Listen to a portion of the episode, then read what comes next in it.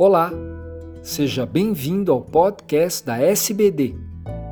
Eu sou Fernando Valente, professor da Faculdade de Medicina do ABC e editor do podcast. Esses programas contam com a participação de grandes diabetologistas brasileiros. Nessa edição, serão discutidos os principais pontos do posicionamento da Associação Americana de Diabetes sobre os cuidados psicossociais para pessoas com diabetes. Olá, meu nome é Priscila Pécoli, psicóloga. Faço parte do Departamento de Psicologia da SBD e trabalho no Ambulatório de Tecnologia em Diabetes da Unifesp. Eu gostaria de trazer para vocês um trabalho publicado em dezembro de 2016 na Diabetes Care, elaborado por Deborah Young Hyman, Mary DeGroot, Felicia Hybriggs, Jeffrey Gonzalez, Corey Hood e Mark Payrott. Trata-se do posicionamento da Associação Americana de Diabetes sobre cuidado psicossocial para pessoas com diabetes. Ele é considerado um trabalho histórico por ser a primeira tentativa do ADA em oferecer orientação sobre o assunto aos profissionais de saúde que trabalham com pessoas com diabetes. Ao todo foram 10 anos para que a sua produção fosse concluída. As diretrizes apresentadas, elas estão baseadas em evidências para avaliação psicossocial e atendimento de pessoas com diabetes e suas famílias. Foram considerados os modelos clínicos comumente usados, o consenso de especialistas e as intervenções já testadas, os recursos disponíveis, os padrões de prática e a carga do profissional. Há nesse posicionamento do ADA considerações sobre fatores de expectativa de vida e curso da doença dados fundamentais no atendimento psicossocial da pessoa com diabetes. Essa declaração concentra-se nos fatores psicológicos mais comuns que afetam as pessoas com diabetes, incluindo comorbidades psicológicas. O princípio que guia esse posicionamento é que o cuidado psicossocial deve ser oferecido para todas as pessoas com diabetes, como parte de um cuidado que é colaborativo, integrado e centrado no paciente. O cuidado psicossocial tem o objetivo de otimizar resultados e a qualidade de vida relacionada à saúde.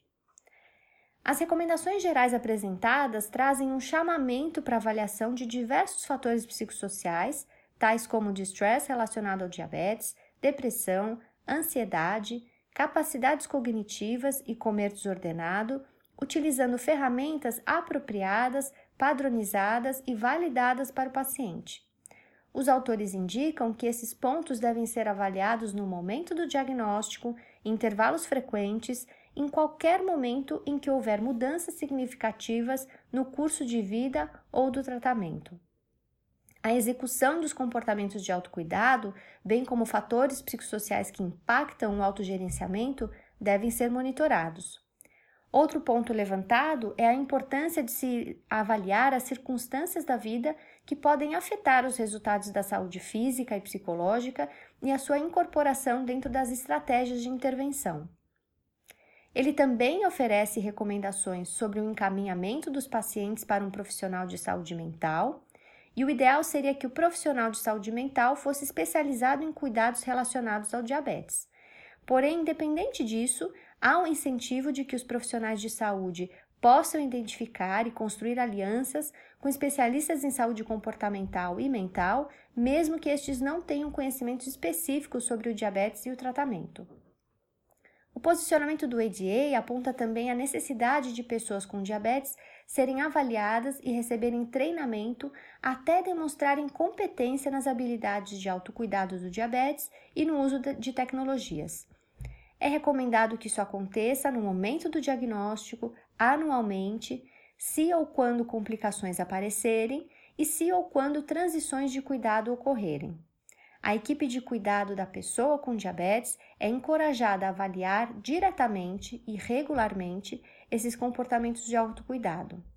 E ao fazer recomendações no tratamento, os profissionais de saúde devem considerar o peso do tratamento e os níveis de confiança e de autoeficácia da pessoa tratada para gerenciar os seus comportamentos, bem como informações sobre suporte social e familiar. Os autores finalizam informando que integrar o cuidado psicossocial ao tratamento da pessoa com diabetes oferece benefícios a ela e à equipe de saúde. Apesar disso, alguns desafios ainda precisam ser superados. temos um cenário com poucos profissionais de saúde mental qualificados que entendem o viver com diabetes e os modelos de cuidado médico. Outra dificuldade que nós também encontramos no Brasil diz respeito às dificuldades de os planos de saúde oferecerem reembolso pelos serviços de saúde mental.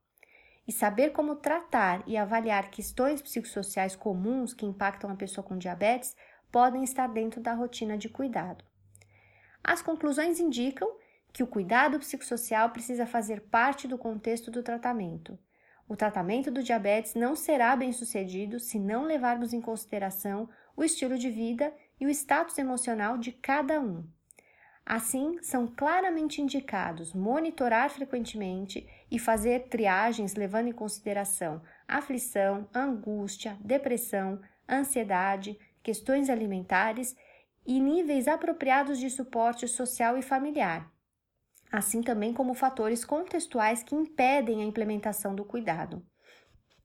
Além disso, a incorporação de serviços de saúde comportamental na equipe de saúde, tendo assim um cuidado para o diabetes com cunho colaborativo, mostra-se a maneira mais promissora para dar suporte para resultados físicos e comportamentais. Não menos importante, os autores consideram fundamental a integração da triagem dentro do setting clínico, com referenciais comportamentais apropriados, seguindo o que é esperado em cada uma das fases da vida.